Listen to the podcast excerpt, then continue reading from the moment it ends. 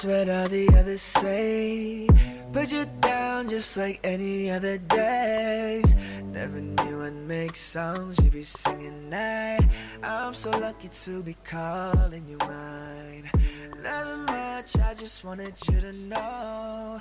For you, I have my gratitude and so much more. Every one of your message I be reading inside. 又到了读一本书的环节。我看了一下 目录，上一次读一本书竟然是一月十二号，我的天呐！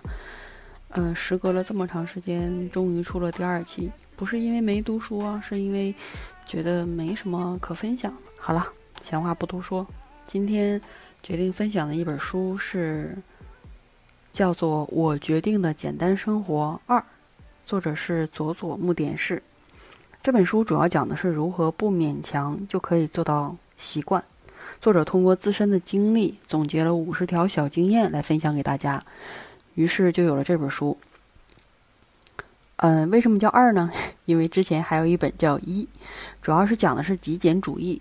作者通过自己从邋里邋遢的家里那种下不去脚的生活状态，到只有非常简单的几样生活用品来改变自己，无论是生活习惯还是工作状态，甚至人生态度，都有了极大的转变。极简生活不止可以改变自己的生活环境，每天心情明朗，甚至可以通过这种举动来改变很多生活中的坏习惯。这本书以后有机会再分享吧。今天主要说的是二。现在是二零二零年的十二月，如果前十一个月都荒废了的话，不如听听这期的内容，也让十二月充实起来，起码学会一个小经验。改变一个小习惯，也是二零二零年的进步跟收获，对不对？而且这本书在我们读完了之后会有一定的收获，并且可以立刻马上操作起来。好了，闲话不多说，我们进入正题。作者今年三十八岁，单身，一个人生活，靠写作为生。他在二零一六年辞去出版社的工作，以自由工作者的身份开始写作。当时刚拿到奖金与退休金的时候，因此不会暂时不会感觉到有钱的压力，因为在之前出版社当过编辑了编辑十二年，每天忙得不可开交，所以在离开工作之后的那段时间里，尝试了潜水、冲浪、马拉松，这些都是以前希望有一天能够完成的那种愿望清单上的每一项。还挑战了许多新奇的事物，包括开车、种菜等等。还从东京搬到了京都，到陌生的关西地区生活，觉得很有趣。这样看似简单的生活，相信也有不少人曾经有过梦想吧。我一直以为辞职后我就有更多的时间可以看书，事实上完全不是这样的。当你一整天都有空看书的时候，你反而不会想拿起书来看。人们老是想象，如果我有时间就去做某件事儿。其实有时候反而是因为时间太多，才无法做某件事儿。每天都在想，我应该做什么呀？其实很辛苦。刚刚辞职，为了打发时间，我净找些杂事儿来做，就想办法上网搜寻比较好玩的地方，然后去冒险。但之后不久就腻了。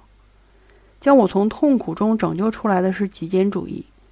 家里的东西变少了之后，我也养成了整理与打扫的习惯，心理状态与房间的状态彼此联动，家中随时保持着清洁，就像是一张安全网，铺设在我的人生低谷，让我不再向下坠落。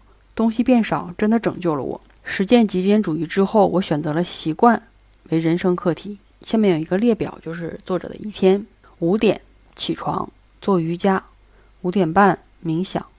六点写书与写博客。七点打扫、淋浴、洗衣服、吃早饭、做便当。八点写日记、说英文、看新闻或者上社交网站。九点十分补充睡眠（括号写了一个战略性回笼觉）。九点半到图书馆（打引号的上班）。十一点半午餐。两点半从图书馆（打引号的下班）。三点，能量睡眠，就是类似于午觉。十五点半上健身房，五点半到超市购物，回复电子邮件，上社交网站。六点晚餐后看电影，九点拿出瑜伽垫做伸展操，九点半就寝。这是作者的一天。不可否认，这些习惯帮助我维持单身和自由工作者的状态。若各位家里有小孩儿，绝对不可能过着跟我一样的生活。不过，光有大把的时间与能量，若没有养成习惯，反而会成为继续成长的阻碍。即使是个忙于工作和育儿的人，都该努力养成习惯。我坚信，这些极简和习惯养成了之后，绝对会让人生更加顺遂。为何新年愿望每年都在列出，却没有一次实现的？但根据二零一四年的某项调查显示，新年愿望的目标达成率只有百分之八，也就是说，我和另外百分之九十二的人一样，永远达不到目标。而且每年的新年愿望都还大同小异，没有什么变化。睡眠、整理收纳、饮食、运动、学习与工作，这些都是我们大多数人想要养成的习惯的类型。大多数人都会觉得，没有完成既定的目标，是因为人的意志力比较差，没有自律能力。其实并非是这样。无法养成好的习惯的原因，是因为抗拒不了眼前的奖励。你是选择今天一个苹果，还是明天给你两个？人不太擅长太久之后的未来。正因为如此，人才无法抗拒眼前的奖励。吸烟可能会给多年之后的自己患上肺癌，吃太多的甜食可能会患成糖尿病，但人们对于未来才会遭受的惩罚丝毫不在意，反而是摆在他们眼前的尼古丁和糖分诱惑更大，更有价值。人无法像电脑一样理性的判断价值，只能立刻吃下眼前的苹果。今天可以拿到一千元，比三天后拿到一千两百五十元更具有吸引力。简单的说，人就是没有耐性。当奖励过于遥远，就无法立刻激起行动的意愿。就算忍着不吃眼前的美食，就算今天出门慢跑，明天也瘦不了一公斤。想要瘦一公斤，可能得等到一个月后。甚至三个月后才有效果。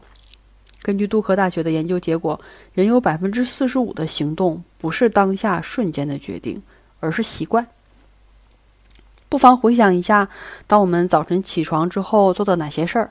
比如说，起床的第一件事肯定是坐起来嘛，对吧？然后上厕所、淋浴、吃早饭、刷牙、换衣服、穿鞋、绑鞋带儿，然后出门。每个人都有自己的逻辑与模式。早晨起床后做的事儿，就像是仪式一样，按部就班的完成。我们不会特地的去想刷牙需要用多少牙膏，要从哪颗牙开始刷。绑鞋带的时候，也不会刻意去思考今天要绑什么样的样式。这些都是在无意识中就能完成的事儿。大概很少人会觉得这些流程很困难，需要很大的努力才能完成。这就是习惯。做菜和开车都属于无意识的梦游状态。当我们熟悉了如何做菜与开车之后，不用注意放多少油、多少调料、开多大火、要炒多久，而是进入了一种心流的状态。开车的时候也可以边听歌边开车，甚至很多人在梦游的时候可以完成复杂的工作，第二天醒来却全然不知。这就是无意识的动作。所以有些人可以通过做饭来放松。来开车来兜风不是没有道理。当我们顺利且不断重复性的完成动作的期间，意识不会跳出来主导一切。你还记得早晨出门穿鞋时是先穿左脚还是右脚呢？想不起来其实很简单，因为无论是左脚还是右脚，这并非是由意识所决定的，而是一种习惯。意识是我们思考事情、决定行动的源头。不过，绝大多数的行动不是基于大脑的指令，而是身体自动自发的一种行为。当我们觉得疲惫时，会很自然的伸懒腰，不会去想：“好，我现在要伸起双手，交握，手掌向上，伸懒腰。”每次遇到不想起床的时候，我都会想，可能是身体累积了不少的疲惫才会这么累。正因为我每次都这么想，到后来我开始不相信自己，因为如果我不早起，就无法完成后续的习惯，到最后我一定会懒散。起床后做一些简单的瑜伽，真的很想睡。做了五分钟之后，也会精神饱满。长此以往，多次重复，维持这种固定的作息，从此我再也不需要天人交战，只要身体的自然反应就可以。哦，对了，这就是我每天早晨必须要做的事，慢慢的也成了我的习惯。我们都可以很清楚的知道，行动背后大多数与意识有关。不过，当我们没做该做的事儿的时候，意识要完全负责任。无论是减肥、戒烟、戒酒失败，或者是工作延误，都是因为意识出了问题。正因为如此，人们才喜欢将原因归咎于意志力薄弱。造成这个结果的原因，还是因为我们过度相信意识与意志力。从今以后，我们要清楚的理解，意识和意志力其实没有这么大的影响力，更不是让人采取行动的主因，因为我们从来不是自己的主宰，一切都跟无意识的习惯有关。养成习惯的三个大要素就是提示、惯性跟奖励。如果吃到好吃的餐厅，我们会去很多次。吃到不好的，自然我们也不会再去。当这种行动越来越多次的时候，就会加深行动与快感之间的连接，反复与重复才能改写大脑的神经细胞。多数在生活中多在生活中创造提示。大多数人每天早上都会设闹钟来叫醒自己，所以闹钟就是起床的提示。起床后的下一个提示就是做瑜伽，所以我会在寝室。入寝之前，把瑜伽垫儿先铺在地上。早上看到瑜伽垫儿，就会有做瑜伽的提示。吃完早饭之后，我会泡咖啡，喝咖啡成为我写日记的提示。有一天傍晚，我喝着咖啡，不知为何就开始提笔想写日志。因此，大脑已经将咖啡这个提示和日记这个行为习惯连接到了一起。习惯不是只有好的，也有不好的。坏习惯的养成，同样也经历了无数次的反复行为才建立起来的。所以，坏习惯之所以难改，就是我们生活中已经养成了太多次，重复太多次。之前我一直想戒酒，但很难抗拒酒精的诱惑。原因之一就是因为生活中喝酒的提示实在是太多了。我很喜欢中午喝啤酒，每到餐厅想点天妇罗荞麦面，就会反射性的点一瓶啤酒。吃煎饺和吃炸鸡的时候也一样。不仅如此，我还有很多会触发喝酒习惯的提示，比如，嗯，地点，回家的路上经过超市、朋友的婚礼，时间，工作日结束后的夜晚跟周日，情绪的状态，长期加班的压力，犯错导致的情绪低落，周围的人，与异性约会，吸引。嗯，跟多年的朋友相聚，与前一个动作的连接，比如出汗过多，或者是泡温泉。想要戒除某项习惯，只要避开这些，别只要避开这几点，就很容易戒除。相反的，想要养成习惯，只要利用这五点，就很容易养成。只有享乐的人生是无趣的。比尔盖茨。杰夫·贝佐斯，世界上著名的超级富豪，他们无需工作，哪怕是每天躺在度假村的沙滩上，就可以快乐的度完余生。可是他们却没有这么做，因为光是享受快乐是无法让他们感受到强烈的满足感。我的前女友曾经对我说：“为什么我们每次在一起的时候都只做享乐的事？”她甚至为了这个原因甩掉了我。他的工作很忙碌，为了让他开心，每次约会的时候，我总是想办法取悦他。因此，当他这么对我说的时候，我相当惊恐，我完全听不懂他的意思。直到现在，我终于能理解他的感受。在人际关系中有适度的压力，才能增加满足感。连续剧的剧情也要高潮迭起，才能有兴趣让大家看下去。如果只是快乐的事儿，没有情绪的起伏，就很平淡，甚至无聊。就像运动，其实还有其他的奖励，例如许多创意的点子不是在书桌墙出来的，而是在我们散步运动的时候突然涌现。像许多作家、音乐家、画家等各个领域的伟人的生活习惯，几乎都是在散步的时候突然蹦出来的。所以，比起坐在书桌前冥思苦想，不如一起行动起来吧。习惯养成的最初阶段确实需要意志力，过程也不简单，也没有速成的办法。不过，一旦习惯养成，就能获得更大的奖励，让人坚持下去。终于说到重点了。以下是五十条建议，我来一一列举。第一，切断恶循环。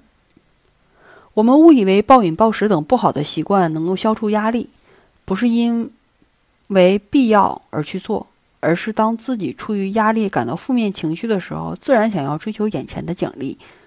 工作与生活本来就有压力，我们无法改变，关键在于我们必须要理清压力本身是什么，以及原本是为了舒压而做的行为，其实让我们压力反而更大。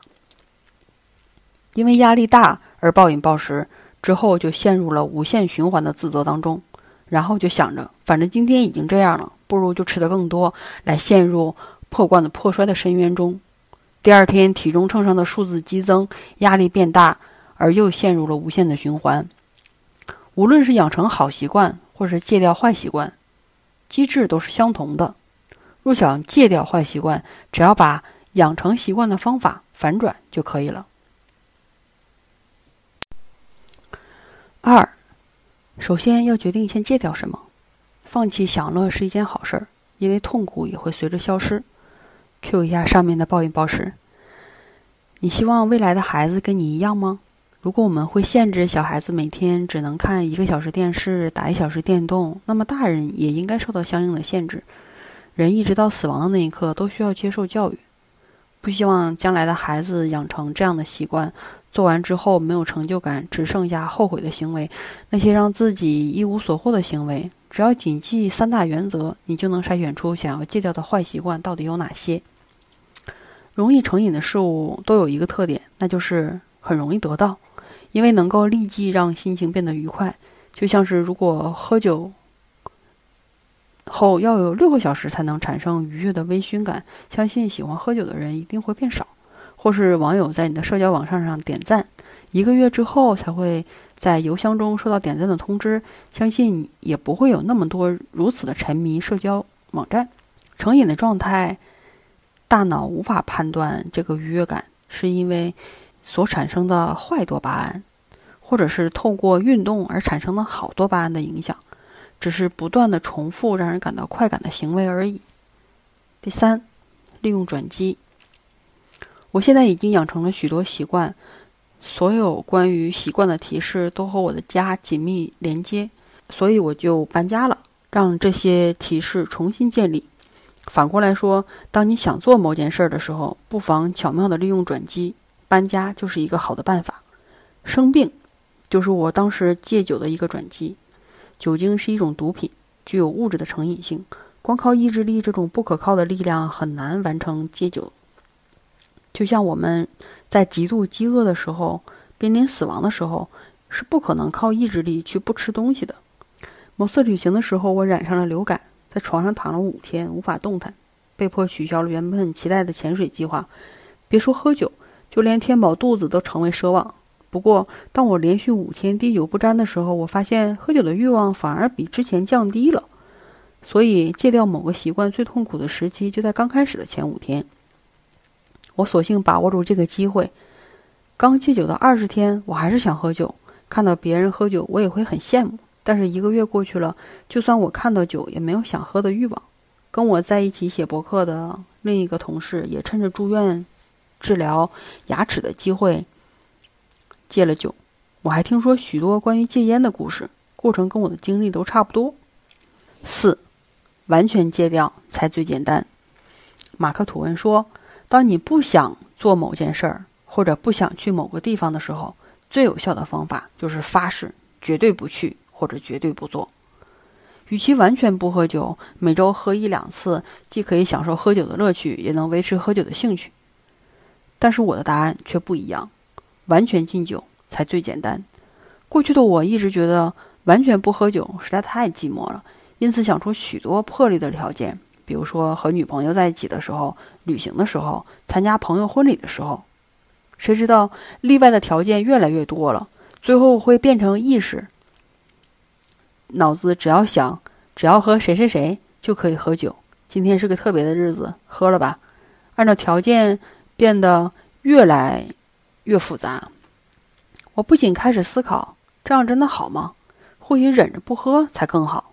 简单来说，我唤醒了意识，透过意识思考喝酒这件事儿，变得很难维持，或者是干脆就戒掉吧。我之所以想出许多的额外条件，是因为我心中认为喝酒是一件快乐的事儿。只要抱着这个想法，就不可能真正的戒酒。当你认为做某事儿很快乐，遇到不做那件事儿的时候，就必须要忍耐。无法获得奖励的忍耐是无法持续下去的。当我想戒掉某个行为，千万不要使用禁止这个方式。例如，不要说绝对不喝酒，而是转念我不喝酒也过得很好。不要想着我没有得到好处，而是正视自己感受的这种痛苦。当我们不断重复相同的行为，大脑的突触的连接就会越来越粗大。这就是戒酒成功的人，只要喝一杯就会被打成圆形的原因。相反。若不断重复相同的行为，树突就会接近于休眠的状态。现在我已经想不起来喝啤酒时的爽快感，所以我完全不会产生想喝酒的念头，就像是小学生不明白为什么大人会喜欢喝啤酒的状态。以前我可以直接灌 whisky，根本不用兑水稀释，但现在只要闻到酒精浓度稍高的酒，就会感到恶心，全身发麻。我的状态，在嗜酒如命的人的眼中，一定会感到不可思议，就像是喜欢慢跑的人在太阳底下跑步觉得开心，旁人却完全无法理解。我以前认为，如果不喝酒，人生的兴趣就少了七成。但看看那些不喝酒的小学生，每天过着开心的日子，我的想法就是大错特错。五，凡事都要付出代价，无论想戒掉坏习惯还是养成好习惯，绝对不能只享受好处。骑机车不戴安全帽会很危险，而且还会被警察开罚单。但若遵守法律规定戴安全帽，虽然安全，但却受到了束缚，降低了骑车中自由奔放的感觉。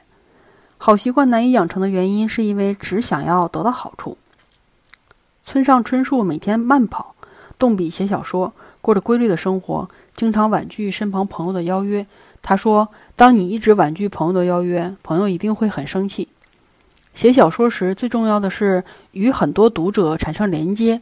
为了维持这种连接，就必须付出让亲朋好友们生气的代价。”六，找出习惯的提示奖励，喃喃自语的奖励。当我们学习或者工作的时候，很神奇的是，总有不得已要写下来的想法，不知从哪儿冒出来的。小念头，感觉如果不发条微博，或者是推特，或者是朋友圈，都浪费了此时的灵光乍现。于是我就在手机里设置了一个推特的文件夹，一旦有想法就写在里面，不需要别人点赞评论就可以得到及时的奖励，可以保留自己的创意，就很满足了。七，找出造成坏习惯的元凶。我已经想早起好几年了，可是总做不到，于是我必须找出阻止我早起的真凶。然后我就抽丝剥茧的一点一滴的寻找自己哪里有蛛丝马迹。原来我每次因为宿醉造成的懒床，可为什么喝酒呢？是因为压力过大，下班的路上抑制不住想喝酒的欲望，却买了零食。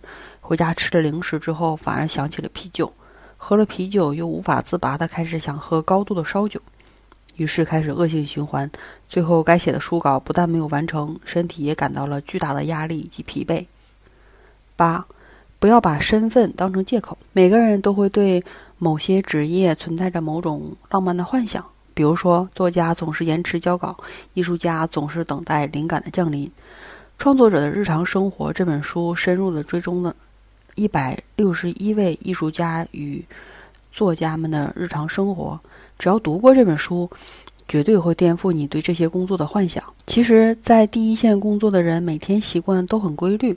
画家 Chuck Close 曾精辟地说：“只有门外汉才会认为画家都是灵感来了才画画。其实，真正专业的画家，只要有时间，就会投入工作跟创作中。几乎所有充满创造力的人，工作习惯都很平凡，一点儿也没有趣。其实，不只是对职业幻想可以改变，个人特质也可以改变。我以前一直以为自己是个夜猫子，没有酒就活不下去。我的家人的体型都比较丰腴，在我过去很胖的时候，我也认为这种家族遗传是改变不了的。事实上，肥胖是过去习惯的累积，并非无法改变。九，养成积食习惯。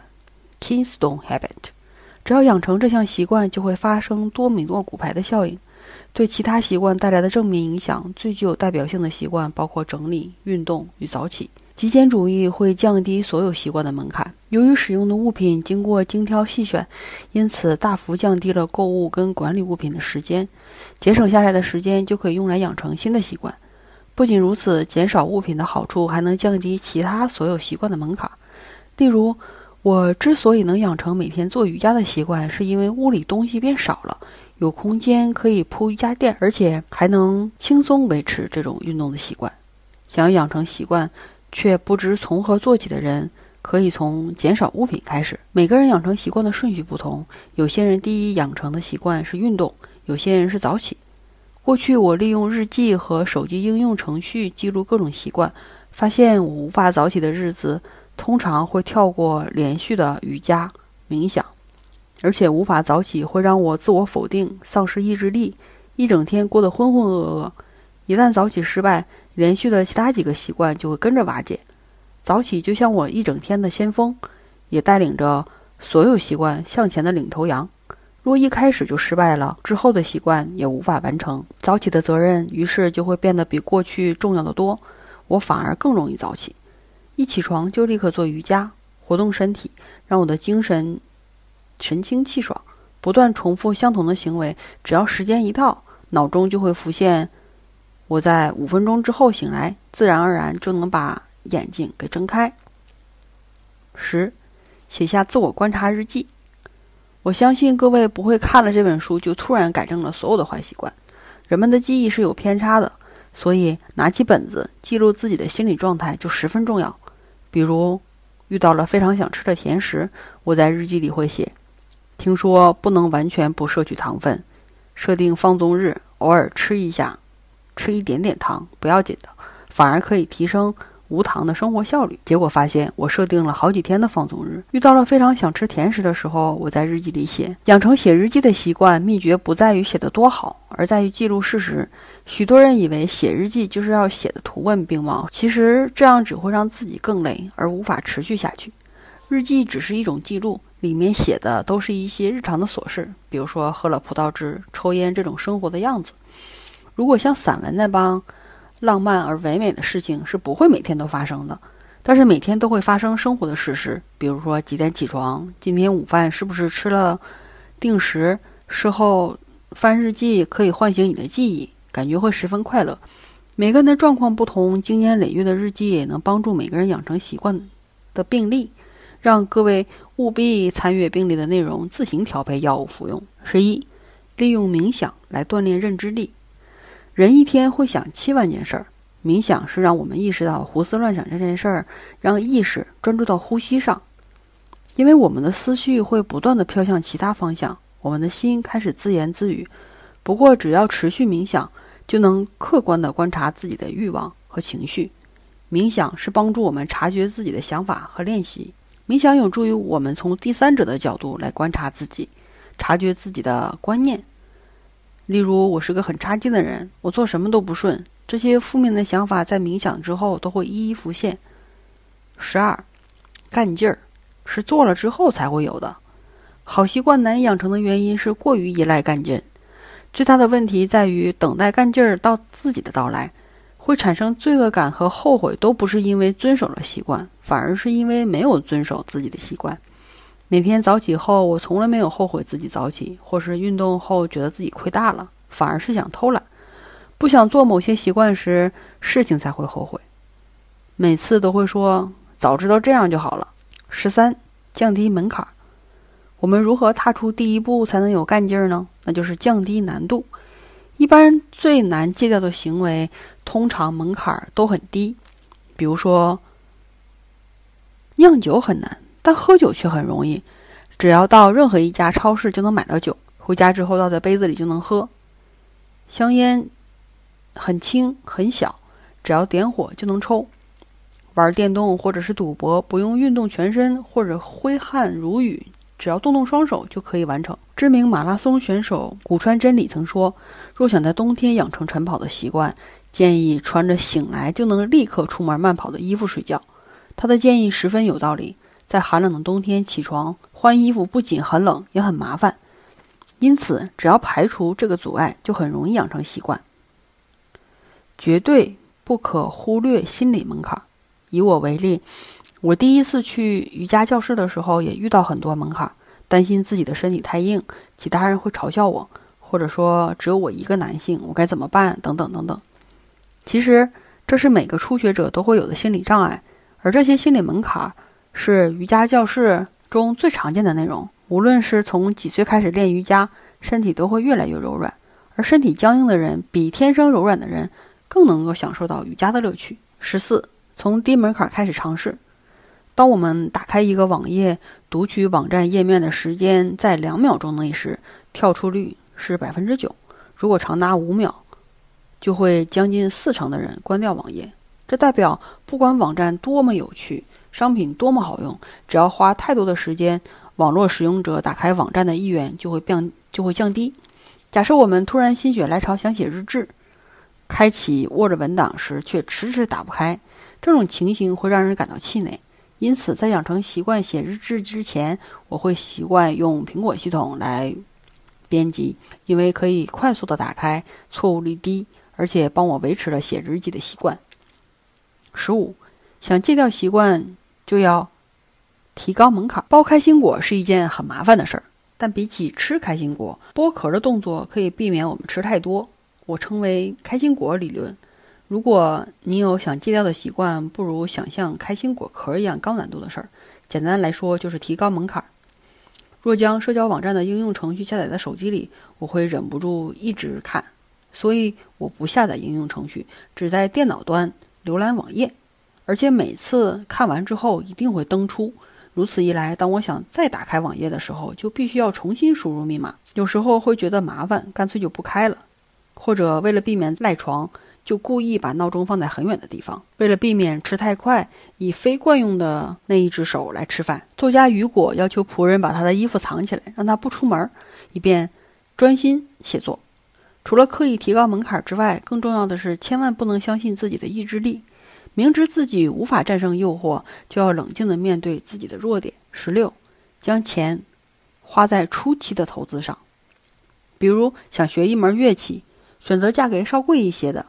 一个是在使用的过程中，无论是材质还是设计，都能让你得心应手，有舒服的体验；再一个，也不会因为价格过于便宜而轻易放弃。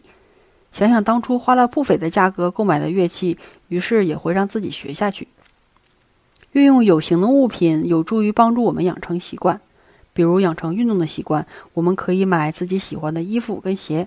每当看到它们的时候，就能想到自己在运动中流汗运动的样子有多么美。买一把让自己怦然心动的雨伞，等到梅雨季的时候，也会感到格外的快乐。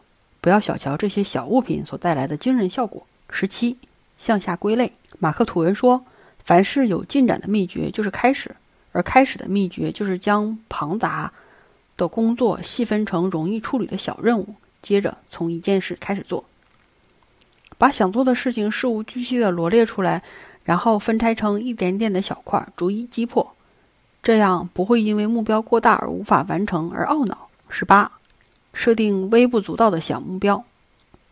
三分钟热度的最大原因就是无法降低难度。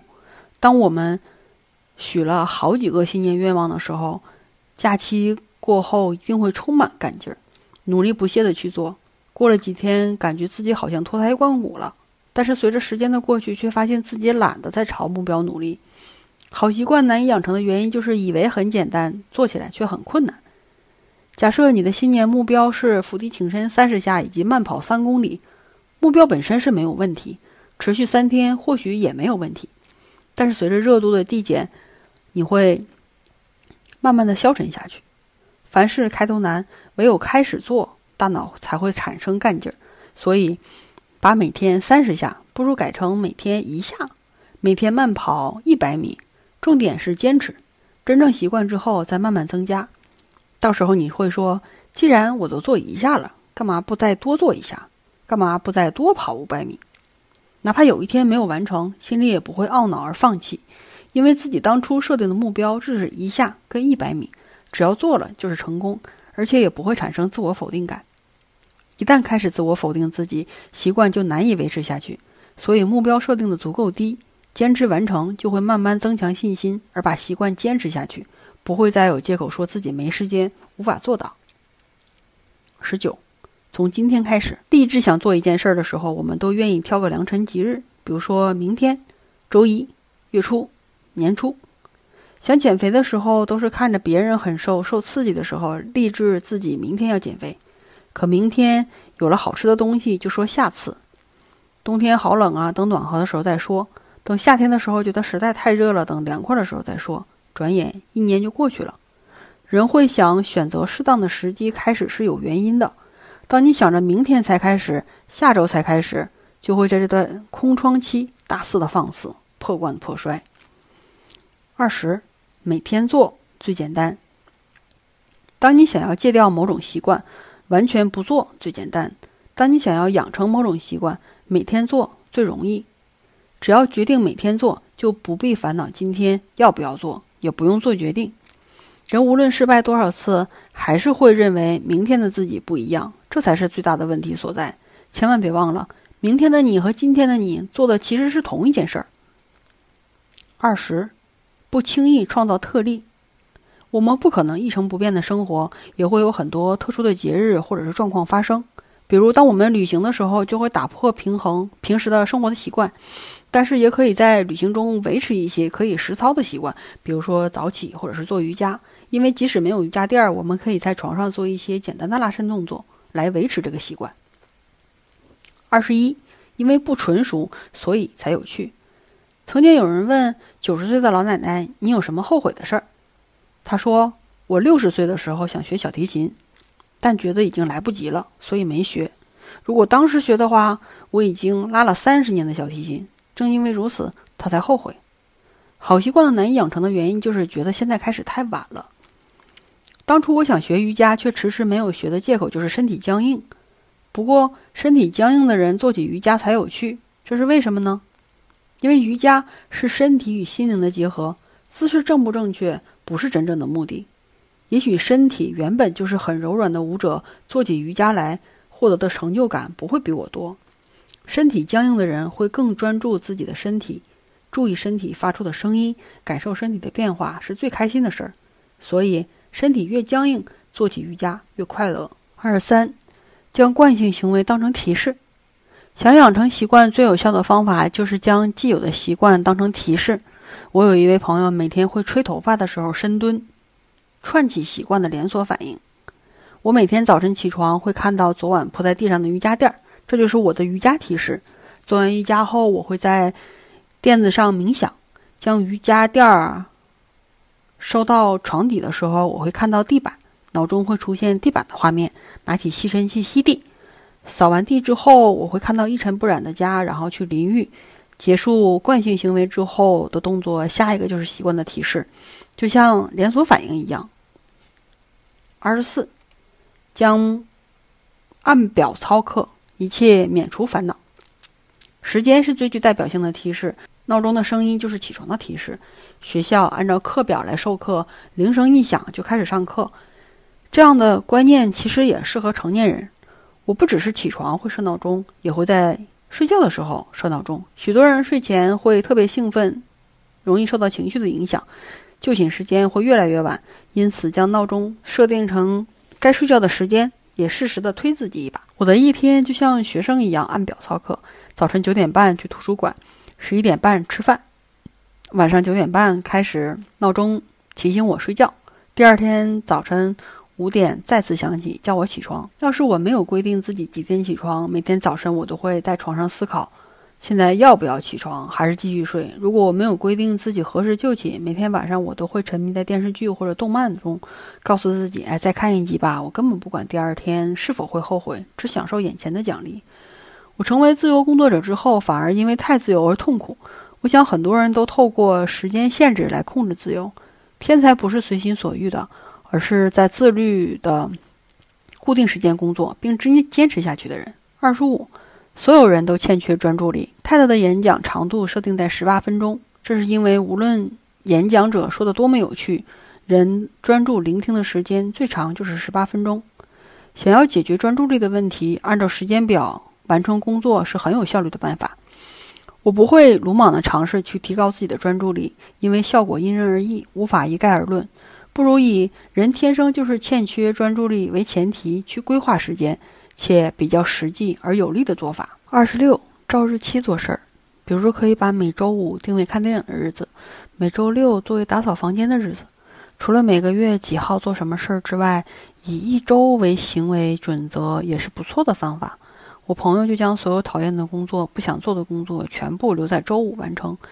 周一看到这类讨厌的工作会让人失去动力，因此在休假前利用周五的这种兴奋劲儿，可以把麻烦的事儿都处理干净。而且会换成一个周末的奖励，也是非常不错的方法。二七，设定假性犒赏。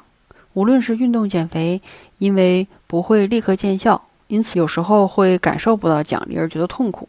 这个时候就需要设定假性犒赏。健身房旁边有一个很大的露天浴场，我每次运动完都会去泡澡。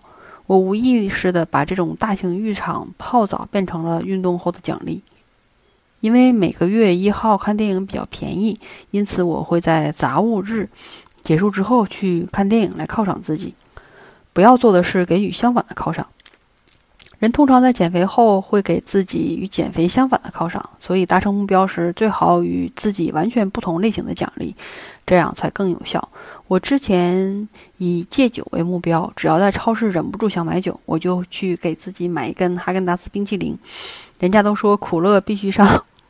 必须裹上一层糖衣。同样的，期许自己养成习惯，一定要和奖励绑成一起。二十八，善用他人的目光，不要在乎他人的眼光，去做自己做的事儿。不过，若将习惯养成一种课题来思考，你要做的不是在乎，而是善用他人的眼光。这是习惯养成的步骤中比较有效的方法。比起未来的奖励，人会在意眼前的报酬，这是人类的本能。只要善用他人的眼光，就能够战胜本能。比如说，减肥几个月看不到体重秤上数字有太大的变化，可是好久不见的朋友会大吃一惊你的改变。这种别人口中的奖励是很有效的。我第一次参加马拉松比赛的时候，当天天气的气温非常高，对所有的跑者都是一大考验。最后，只有半数的参跑者完成了全程。我的两条小腿都已经抽筋了，脚肿到撑爆运动鞋。当时我心想，要是现在退出，我的五千名 跟随者都会嘲笑我没用。他这五千名嘲笑者是他推特的 follower。这就是这个想法帮助我完成了比赛。如果我没有告诉任何人就来比赛，我中途一定会退出的。二十九，事先宣告。事先说出自己想要做的事儿，也是善用他人眼光的另一种方式。公开宣布之后，因为不希望别人认为自己空口说白话，或者是认为自己很懒惰，就会为了维持自己的形象而努力工作。我相信，如果当初没有事先宣告和设定截稿日，这本书一定还没有出版。三十，从第三者的角度思考。人不只是有一个人格，就像大脑有本能的热系统跟冷系统一样，其中一方活跃，另一方就会休息。给自己取两个名字，利用另一个来监视自己，或者让未来的自己来思考。想象你身边如果有一台摄影机，在他面前你是不会挖鼻孔的，或者想象你尊敬的人，他会怎么做？三十一，做到一半就停。当我们养成的习惯逐渐上轨道的时候，会遇到自鸣得意的时候。就像我们去运动，觉得自己可以一直跑下去。此时，如果想测试自己的极限，用力跑到精疲力竭，会在大脑中留下跑步很痛苦的印象，影响下次跑步的结果。习惯最重要的是坚持下去。遇到想多做一点的时候，一定要马上停下来，中途喊停，做到八成就不做，这样可以让我们在结束在最开心的时候，为明天保留动力。每天坚持才能走得更远。海明威经常写到一半就停。村上春树给自己的规则是每天只写十页，不多不少，哪怕文思泉涌能写二十，哪怕一个字也写不出来，都只要写十页。三十二，绝不停下来。反向思考，这个例子他举的不是很好，我也就一笔带过了。三十三，记录习惯。根据报告显示，体重超重的人如果每天早晨称量体重，会比较容易减重，因为一想到第二天上秤的样子，就会注意自己的饮食内容。如果发现第二天变重了，就会感到十分后悔。这种负面情绪就是最大的惩罚。为了避免惩罚，人比较容易抗拒眼前的美食诱惑。完成事项清单。我曾有半年无所事事，人生陷入了低潮。那段时间，我在写日志中会写很多内容，比如说回复麻烦的电子邮件、调查想买鞋子的价格、丢垃圾、缴税、学会剥凤梨的方法。很多人会因为今天的一事无成而感到沮丧，但是要写下来，就会发现自己其实做了很多事儿，或者是着手准备。其他该处理的事儿，完成事项清单就能让人避免陷入低潮的情绪。三十四，充分享受必要的休息。睡眠是具有创造力的。我以前一直以为睡觉是很浪费时间，只是为了恢复精神不得不做的一种行为，所以我很羡慕睡一下就会充满精神的人。不过，各位如果做过梦的人就知道。睡眠期间的想象力是比清醒时候更加难以预料，也更有趣的。当我们清醒的时候，是不会发生那种情形的，就是梦总是充满超现实主义的景象。当我们醒来的时候，会产生意想不到的记忆结果，涌出惊人的创意。我曾经有好几次都是在睡梦中突然睁开眼睛，天外飞仙来的灵感。大脑在我们睡梦。中持续工作，给我们许多意想不到的创意。睡眠不足只是恢复活力的必要行为。要是从事创意活动的话，就一定要好好睡觉。三十五，午睡能量补充的奇效。像爱因斯坦、达尔文、丘吉尔、肯尼迪都有午睡的习惯。美国太空总署研究发现，每天小睡二十六分钟，有助于提升百分之三十四的记忆力和专注力的认知能力。三十六。休息时反而要积极活动，许多人觉得累的时候就躺在床上刷手机，这样不光无法改变我们的疲劳以及改变我们的情绪，到了傍晚反而会容易涌现出罪恶感。不耗费能量不等于休息，走出户外接触大自然，休息时积极的从事自己喜欢的兴趣才是真正的休息。三十七，不习惯的事儿也很重要。我现在的一天过得像一个星期。从早上到傍晚，用来进修和工作的时间安排都与一般上班族的时间一样。我每天该完成的惯性行为，最后一项绝对是到健身房运动。太阳西下后就是我的自由时间，我可以像周末一样过得很轻松自在，哪怕回家很累，躺在床上刷手机也不会有罪恶感。人之所以有罪恶感，并不是因为做了什么，而是因为什么都没做却在享乐。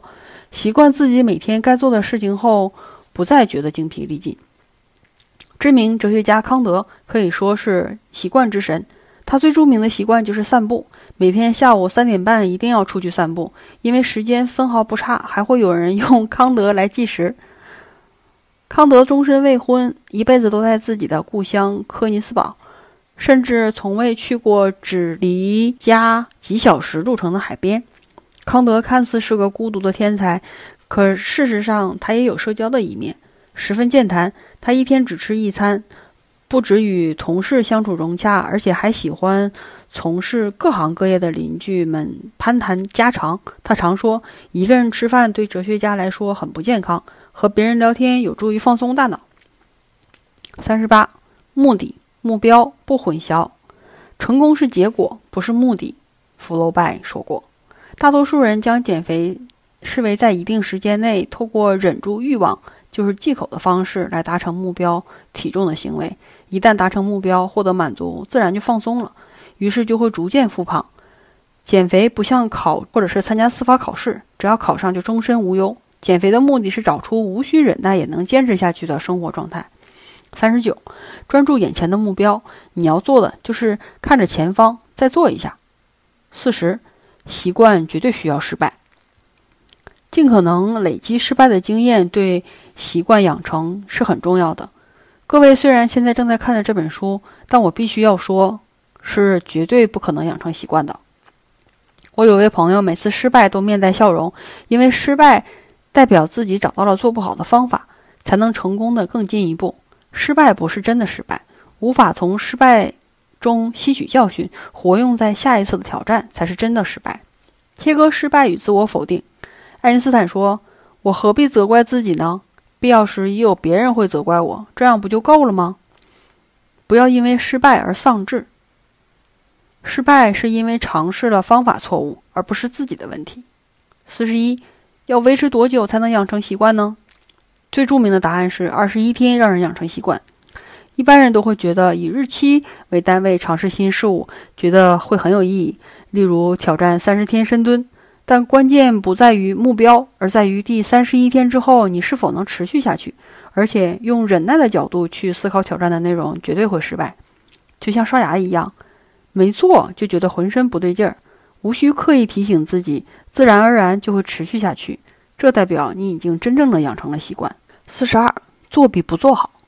习惯是自然而然的行为，但不代表我们每次都能毫不思索的去选择，或者是内心没有任何纠葛。我每天都会做完该做的事儿，但我毕竟是人，一定会遇到今天不想做或根本提不起劲儿的时候。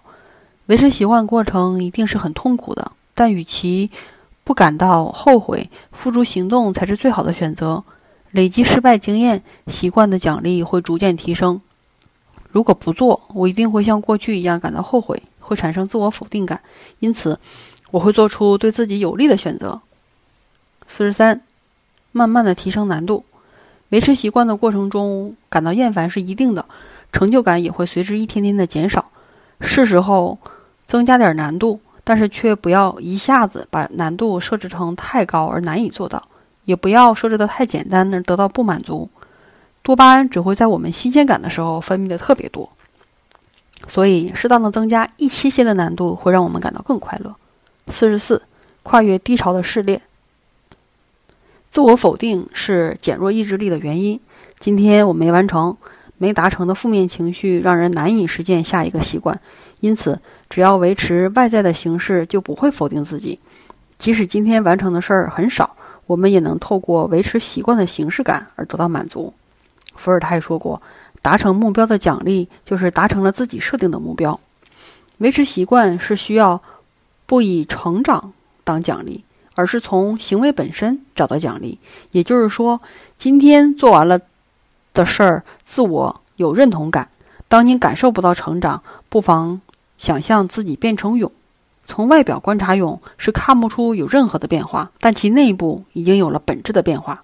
四十五，越做越好的自我效能。我在戒酒成功之后，也戒了甜食。在还没有戒甜食之前，我在想，我连酒都戒得掉，不可能连甜食都戒不掉吧？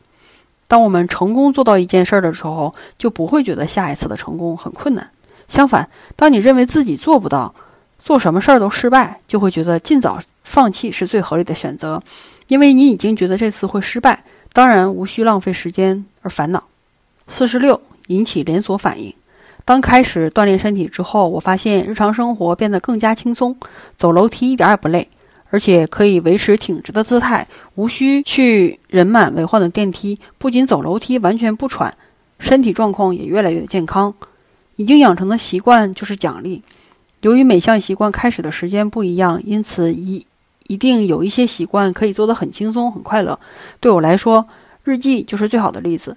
写日记不会对我造成任何负担，将负面情绪写在日记上，还能一扫阴霾。日记不仅是我转换心情的地方，也是我的奖励。四十七，习惯可以举一反三。养成习惯最需要的是奖励，当然还有惩罚。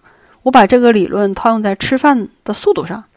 我立了一条规矩，就是中午吃便当的时间当做是一种休息。换句话说，如果我很快吃完便当，就代表着我休息时间变短了，这是一种惩罚。只要我细嚼慢咽，就能好好休息，这就是一种奖励。我三餐都自己煮，每天吃的都一样。我每三四天去一趟超市，买同样的食材，以同样的方式调理做菜、吃饭，就像例行公事一样。这个做法让我每天的食量都差不多，不会做太多吃不完，也不会吃太多。去餐厅吃美食的确很快乐，但规律的生活最大的好处就是不会发胖。四十八，建立自己的专属习惯。如果不真正掉进陷阱，就不会知道掉进陷阱里有多么痛苦。对自己最好才最关键。如果各位想模仿我每天实践的习惯，我一定会感到荣幸。不过每个人的居住环境、年龄、性别都不一样，千万不要以我的行为习惯作为模仿的样本哦。重点在于自主的思考。四十九，习惯总有一天会瓦解。冥想是一种将飞走的意识拉回到呼吸的行为，但无论拉回到几次，意识还是会飞走。关于冥想，僧侣小池龙之介这么说：就像我们想要骑马却被马摔下来一样，但无论摔下来几次，还是要尽可能的爬回到马背上。无论习惯养成多久，还是会像被摔下马一样破功。习惯总有一天会瓦解，重要的是，一瓦解就重建，一瓦解就重建。不只是环境，连自己也会慢慢的改变。不只是年纪慢慢变大，昨天的我和今天的我也略有不同。因此，我们必须应该随着自己的变化，持续调整出适合自己的行为习惯。五十，习惯没有完结的一天。塞内卡说：“只要活着一天，就要学习如何活下去。”以前我一直以为极简主义者是一种完结的状态，事实上这只是常见的误解之一。当我丢光自己不想要的东西，我以为我再也不需要烦恼家中的杂物了。如果能像乔布斯一样找到自己想穿一辈子的衣服，那应该有多轻松啊！即使我们没有任何问题想要解决，我们的心还是会努力找茬。我们会从平稳安详的生活中不断的找出不满、抱怨和待解决的课题，把自己塑造成必须克服困难的悲惨斗士。只要解决课题就能够获得奖励，课题就永远没有结束的时候，我们或许应该感到高兴才对。养成习惯处于完结状态是完全不同的。习惯不会完结，习惯就是持续着维持习惯。一切取决于你的选择，除了你付出的代价与。收获的回报是否平衡，来判别努力和忍耐之外，是否是你的选择，也是判断的重点。选择自己想做的事儿，一定会心甘情愿的吃苦耐劳，这就是努力；从事自己无法选择的、不想做的事儿，绝对不会心甘情愿的接受，这就是忍耐。所以，一切取决于你自己的选择。忍耐就像是被迫爬上一座没有下坡、只有上坡的山，但努力不一样。上坡尽管走得很辛苦，但抵达山顶的那一刻却充满成就感。付出的努力获得的相应的奖励，因此下坡也会变得更加顺畅。用自己的标准努力就够了。《运动改造大脑》一书中有一个关于心跳的小故事，我很喜欢。美国某个中学的体育老师在评估体育成绩的时候加入了测量心跳这个项目。有一次，他让一个不善运动的十一岁女生。带着心率监测器跑步，这位女生原本就不擅长运动，所以跑步的成绩很差。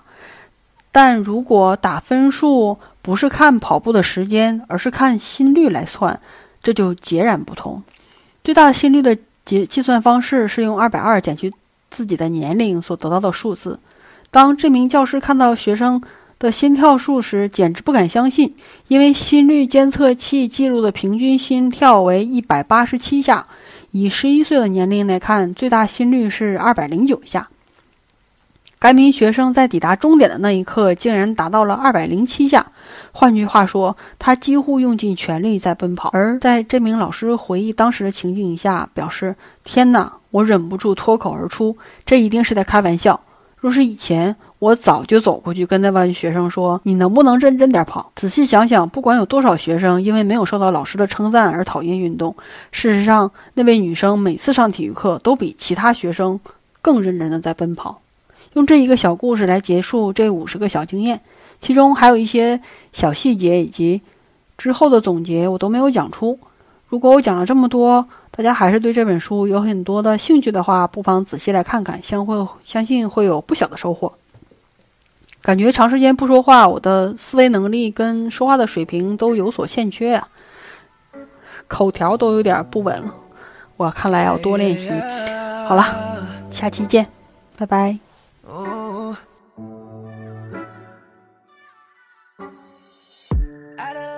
That's what all the others say.